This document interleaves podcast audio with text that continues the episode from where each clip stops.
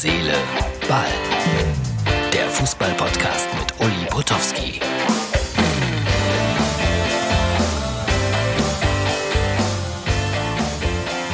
Liebe Freunde von Herz, Seele, Ball, 20. Mai 20 und wie versprochen, heute die XXL-Ausgabe. Großes Gespräch mit Tom Bayer, ein sehr netter, liebenswerter, fachkundiger Mann, der den Fußball seit Jahrzehnten begleitet.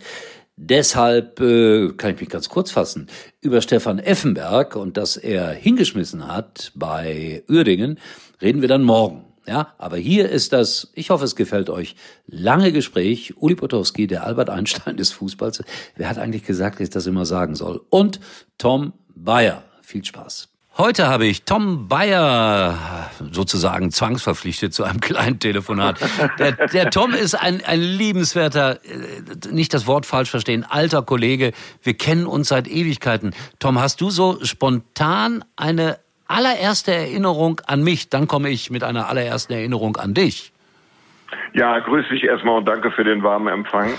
Ähm, wenn du eine an mich hast, äh, dann hast du genau diese eigentlich mir voraus, weil ich habe jetzt im Moment keine Vorstellung, wann wir uns das erste Mal äh, über den Weg gelaufen sind. Äh, heißer Tipp sind auf jeden Fall die 80er Jahre. Genau. Aber wann genau und zu welcher Gelegenheit, da kann ich mich echt nicht mehr dran erinnern.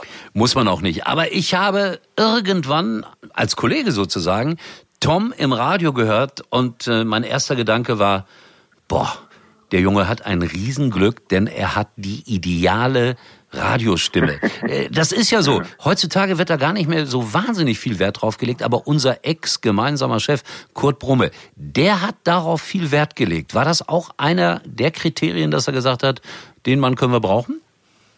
Ähm, das weiß ich nicht. Ich vermute das nur. Ich äh, bin und werde immer noch äh, sehr oft auf meine Stimme angesprochen und, und du hast ja gerade gesagt, da kann man ja nichts für, ja, äh, sondern nur dankbar dafür sein. Aber ich kann mir äh, vorstellen, so wie ich damals zu Beginn äh, meiner beruflichen Laufbahn in dieses Geschäft reingerutscht bin, dass das in seinen Ohren mit Sicherheit auch eine Rolle gespielt haben wird. Oh, da ist einer, der hat aber ein angenehmes Stimmchen und bringt das gut rüber. Also geschadet hat es mir in 35 Berufsjahren garantiert nicht, eher im Gegenteil. Das wollte ich damit auch zum Ausdruck bringen.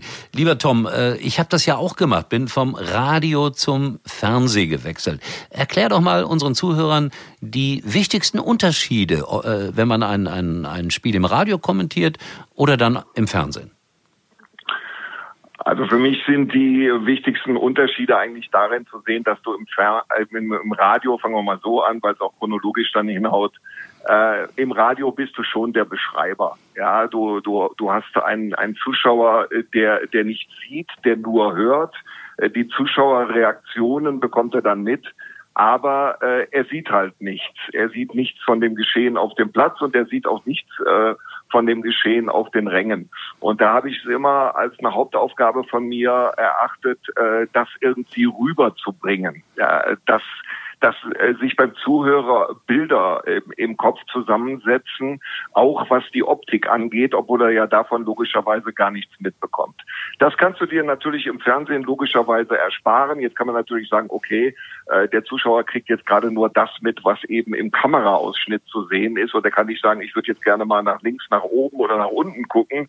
Ähm, der Kameramann wird auf ihn nicht hören, aber äh, schon nach ein paar Minuten, wenn wir jetzt von so einem 90 Minuten Fußballspiel äh, mal ausgehen, kann er sich doch ein, ein ganz gutes Bild machen. Äh, wie ist das Wetter? Wie kicken die da? Welche Trikots haben die? Ist das Stadion voll oder nicht? Und so weiter und so fort. Äh, zu dem allem brauche ich eigentlich nicht so viel zu sagen. Ich glaube, da kommt es dann äh, doch mehr auf analytische Dinge an und da sehe ich den großen Unterschied.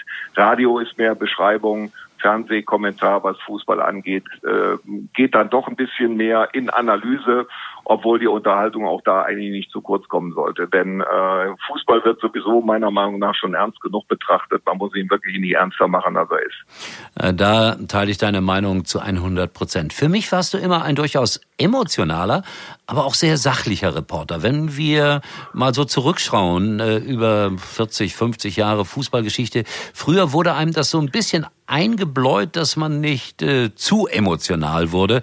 Ausnahmen gab es natürlich, WM-Endspiel 4 54 und so weiter. Das hat sich meiner Meinung nach äh, geändert und es gibt jetzt auch ein paar, ohne dass wir Namen nennen wollen, die äh, den Kommentar fast zur Show erhoben haben. Wie gehst du mit sowas um, wenn man merkt, dass der Kommentator eigentlich fast wichtiger sein möchte als das Spiel? Ja, da, da muss ich ganz ehrlich sagen, da, da stamme ich halt noch aus einer anderen Zeit. Äh, ja, ich habe es eben schon mal gesagt, ich mache den Job jetzt seit seit 35 Jahren. Äh, damals hat man äh, logischerweise äh, noch anders kommentiert, als das heute der Fall ist. Und ehrlich gesagt, äh, wie ist das mit dem alten Baum, dem, dem man da nicht mehr verpflanzt? Also da, da, da kann ich bis zu einem gewissen Grad auch nicht aus meiner Haut raus. Und ich frage mich ehrlich gesagt auch, ob ich äh, diesbezüglich überhaupt aus meiner Haut äh, raus wollte, selbst wenn ich es äh, denn könnte. Ja, ich bin in dieser Zeit äh, groß geworden, äh, wo man äh, vielleicht noch ein bisschen sachlicher kommentiert hat. Äh, das heißt ja nicht, äh, dass man sich äh, von diesem Fußballspiel nicht mitreißen lässt. Ganz im Gegenteil. Ich merke immer wieder, auch heute noch, dass man mitgetragen wird in positiven wie in negativen Dingen in dieser Hinsicht. Und das sollte man sich auch bewahren. Ich habe immer schon gesagt, also wenn es dann irgendwann mal am Punkt kommt, äh, dass ich das Ganze überhaupt nicht mehr emotional betrachten kann und äh, gehe ins Stadion und sage, dann gib mal die Aufstellung und nachher um 17.15 Uhr ist das zu Ende und gut ist. Also dann äh, würde es auch allerhöchste Zeit, ähm, den Beruf an den Nagel zu hängen. Aber da bin ich Gott sei Dank noch ein äh, bisschen von entfernt und das möchte ich mir auch bewahren. Und dieses Gott sei Dank empfinde ich auch ganz genauso. Wir haben Corona-Zeiten, wir kommen nicht ganz äh, vorbei, darüber zu sprechen. Am letzten Wochenende dein erstes Geisterspiel für Sky und am nächsten Samstag bist du in Paderborn gegen Hoffenheim. Wie hast du es ja, empfunden? Du ja, ja, ich auch, ja, stimmt. Wie hast du es denn empfunden jetzt äh, zur Premiere? Äh, ja, also ich muss, ich muss eins sagen, das kannst du aber nicht wissen. Äh, es war jetzt nicht äh, mein allererstes Geisterspiel. Ich habe in der zweiten Liga, das muss so 14, 15 Jahre her sein, habe ich schon mal ein Spiel Alemannia Aachen gegen den ersten FC Nürnberg kommentiert, damals noch auf dem alten Tivoli, auch unter Ausschluss äh, der Öffentlichkeit und ich äh, habe äh, manche Dinge, die mir da jetzt am Samstag in Düsseldorf widerfahren sind, dann auch wiedererkannt. Habe natürlich dann vorher noch äh, überlegt, woran erinnerst du dich? Äh, also es ist schon es ist schon ein, ein ein merklicher Unterschied. Es ist eine ganz andere Atmosphäre. Ich will nicht sagen, es ist überhaupt keine Atmosphäre, weil Dinge, die man sonst nicht mitbekommt, sich dann automatisch natürlich ohne Zuschauer in den Vordergrund spielen. Äh, sprich, äh, du, du bekommst viele Rufe auf dem Platz mit, du bekommst die Rufe äh, der, der Trainer mit, du hörst das Geräusch oder nimmst das Geräusch, wenn ein Spieler vor den Ball tritt, so was ganz Einfaches, Urtümliches, das, das kriegst du richtig mit, ja, knallt das, poppt das so, so, so richtig kernig, das, davon ist natürlich sonst gar nichts zu spüren ähm, ich, ich, ich habe mir jetzt auch am Samstag die Frage gestellt, dass, dass das wird ja jetzt nicht das letzte Spiel ohne Zuschauer gewesen sein, äh, dass du kommentierst. Äh, wird man sich daran gewöhnen? Äh, wird man wird man das mit der Zeit besser finden? Wird man sich dann wohler äh, fühlen, weil vieles ja auch neu war am vergangenen Samstag? Also äh, um ehrlich zu sein, ich kann mir die Frage noch nicht beantworten. Äh, das lasse ich mal in aller Ruhe auf mich zukommen.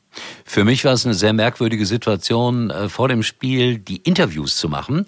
Und das ist ja jetzt so, dass da so eine kleine Box am Spielfeldrand steht.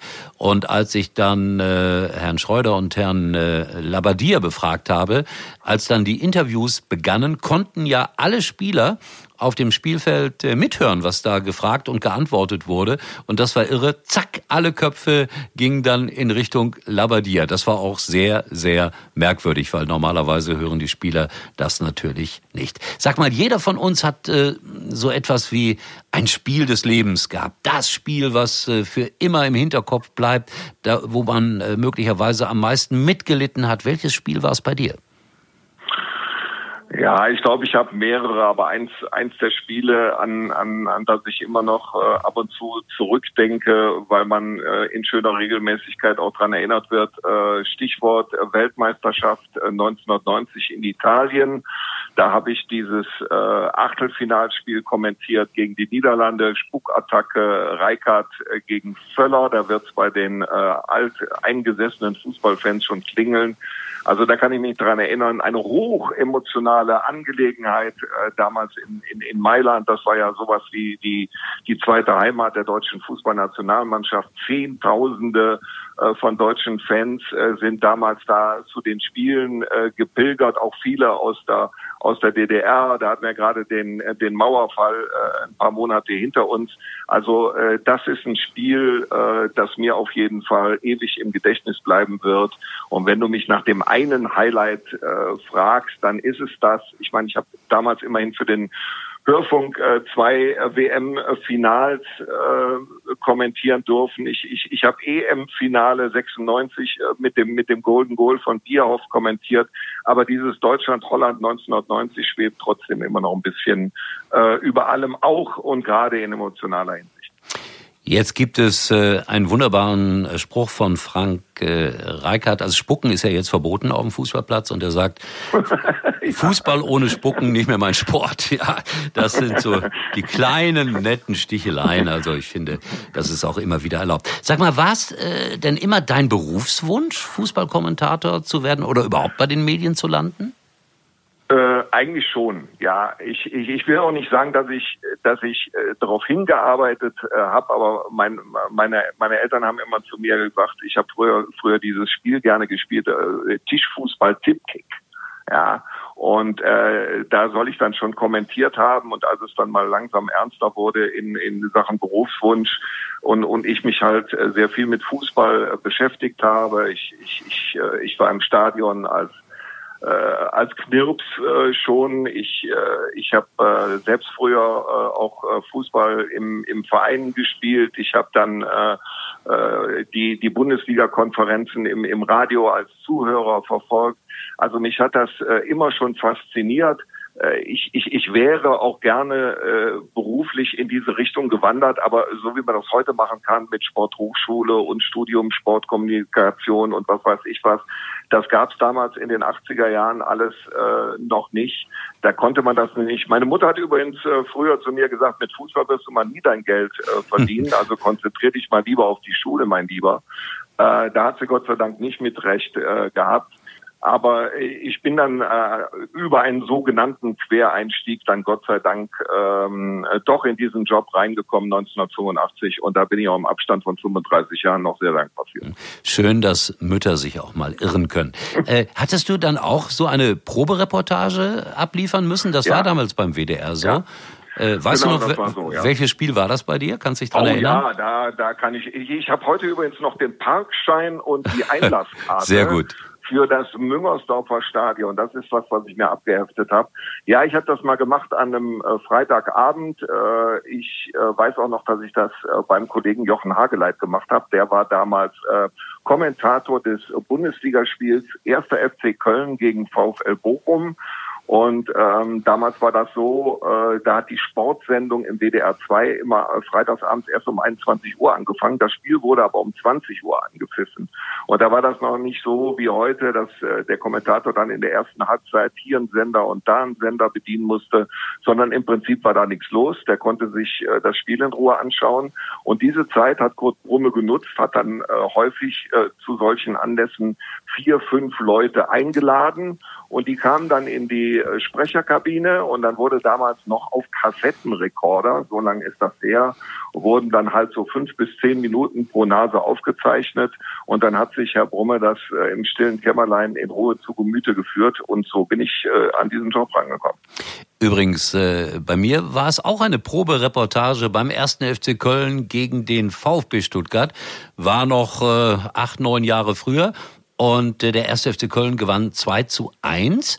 Und ich erinnere mich dann. Ach, guck, mein Spiel ging auch 2 Ja, da, da, da gibt's Verbundenheit hier zwischen uns.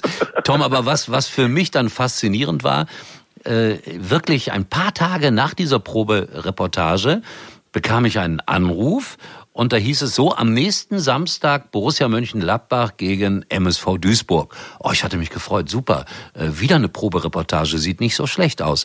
Und dann kam die Antwort aus Köln, nein, nein, Sie sind ab sofort dabei. So simpel war das damals. War es bei dir dann auch so ähnlich oder hat es ein bisschen länger gedauert? Nee, nee, nee. Also da, da, da bist du mir um Längen voraus. Das muss man ganz ehrlich sagen. Also äh, das war bei mir nicht so.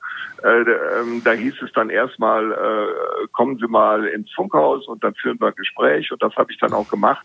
Und ich bin mir ziemlich sicher, dass ich noch zwei weitere Probereportagen gemacht habe ich glaube, ein Spiel sogar irgendwie in der zweiten Liga, Alemannia Aachen gegen Blau-Weiß 90 Berlin, irgend sowas. Und äh, dann äh, hat Herr Brumme dann gesagt, äh, wunderbar, äh, das passt.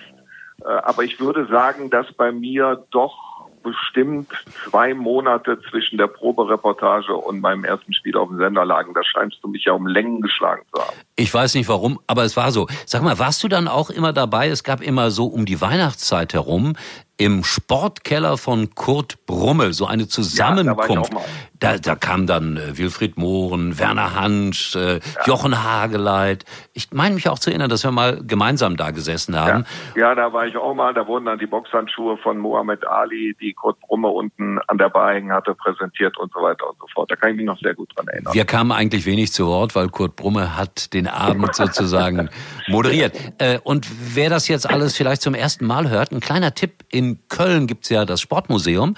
Und ich weiß nicht, ob du es weißt, Tom, da gibt es ja ein Kurt-Brumme-Zimmer. Nee, das, das weiß ich nicht. Ich war zwar schon mal da, aber jetzt weiß ich nicht, ob ich mich nicht mehr dran erinnern kann oder ob es damals noch kein Kurt-Brumme-Zimmer gab. Keine Ahnung. Es ist auch schon viele Jahre her. Aber äh, dann werde ich mir das auf jeden Fall nochmal zu Gemüte führen. Weil ich finde das so großartig. Ich war neulich erst noch da gewesen. Und ich kann dir versichern, du hängst da auch an der Wand, genauso wie ich, nämlich da waren wir irgendwie mit äh, Kurt Brumme zusammen auf einem Foto, also Sportmuseum Köln, Kurt Brumme Zimmer. Es lohnt sich, liebe Zuhörer, wenn Sie ein bisschen in die Geschichte des Fußballs und auch der Kommentatoren eintauchen möchten. Hattest du ein Vorbild, Tom?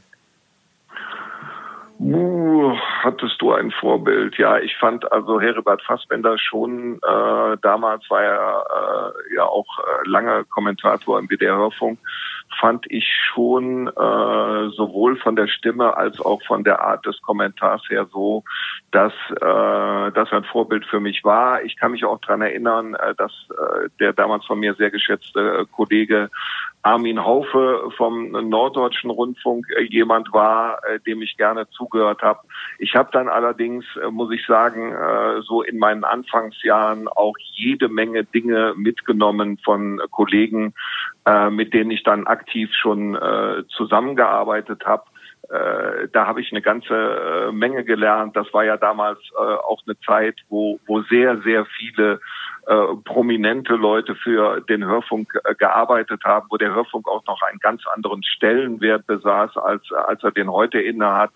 Ja, wir haben ja eben schon ein paar Namen äh, genannt, äh, Werner Hansch oder Gerd Rubenbauer und Erich Laser und wie sie alle hießen. Also Eddie Körper, das waren Leute, äh, von denen konnte man sich auch eine ganze Menge abschauen. Armin Haufe, gebürtiger Gelsenkirchner, das nur am Rande. Ja, äh, wie meinst du, lieber Tom, wird das weitergehen jetzt mit dem Fußball? Spielen wir die Saison zu Ende? Wird das äh, eine ja, halbwegs reguläre Entscheidung um die Meisterschaft und um den Abstieg geben? Ja, ob das zu Ende geht, ähm, da, da wage ich einfach keine Prognose. Ich meine, äh, dass das äh, am letzten Wochenende äh, soweit alles geklappt hat, äh, was den Virus als solchen angeht, da hatte ich äh, keine Zweifel. Ich meine, die Mannschaften waren nun alle äh, eine Woche im Hotel beieinander und, ähm, und, und, und konnten nicht raus. Die Spieler, äh, da war mir eigentlich klar, äh, nachdem die Tests vorher dann negativ äh, verlaufen waren, äh, dass da nichts anbrennt. Ob das jetzt bis zum 27. Juni so weitergeht, da sie ja zumindest wieder in, in ihren äh, gewohnten privaten Bereich äh, zwischen Spiel und Training äh, zurückkehren dürfen, da habe ich keine Vorstellung von. Man kann es dem Fußball natürlich nur wünschen, aber ich glaube, ähm, wir wissen alle, äh, dass das Thema äh, Coronavirus noch lange nicht ähm, ad acta gelegt werden kann. Und ich, äh, ich, ich, ich vermag mir da nicht vorzustellen, ob das jetzt neun Spieltage am Stück, den ersten haben wir jetzt hinter uns, äh, funktionieren wird.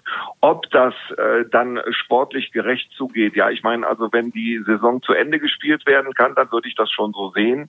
Ja, äh, alle Mannschaften haben die gleichen Bedingungen. Äh, man kann sich jetzt äh, darüber unterhalten, äh, kommt das jetzt einer Spitzenmannschaft mehr zu Pass, stört die das weniger ohne Zuschauer als als einer Mannschaft, die, die vielleicht mehr Unterstützung von den Rängen braucht, weil es spielerisch nicht so gut läuft, weil man nicht über die entsprechenden Möglichkeiten verfügt. Aber die Bedingungen sind für alle gleich und von daher gesehen würde ich sagen, wenn das Ganze einigermaßen manierlich zu Ende gespielt werden kann, dann kann sich am Ende niemand darüber beklagen, wenn er abgestiegen ist und der deutsche Meister sollte sich dann auch über diese deutsche Meisterschaft freuen können. Tom, dann treffen wir zwei uns am Samstag zum Fiebermessen. Das ist ja so. so machen ne? wir das. das ist ja neu. So also ich, ich hatte, hatte über 36,0. Ich wusste, dass du jetzt angeben würdest. Ich hatte 36,4. aber ich war in Hoffenheim einer der Besten mit 36,4. Aber 36,0, das ist ja eiskalt, hör mal. Hm? Ja, vielleicht war das auch nicht so ganz eingenordet, äh, das äh, Thermometer da in Düsseldorf, aber das will ich da nicht äh, unterstellen. Und nein, nein, nein. Gut, das sind, das sind ja Dinge, die, ähm, äh, die müssen wir halt im Moment mitmachen. Was und, auch gut ist. Ja, was auch gut ist. Wenn es denn erforderlich ist, dann ist es erforderlich, Punkt aus Ende. Genauso sehe ich das auch. Also, lieber Tom, wir sehen uns am kommenden Wochenende und ich bedanke mich für das nette Gespräch mit dir.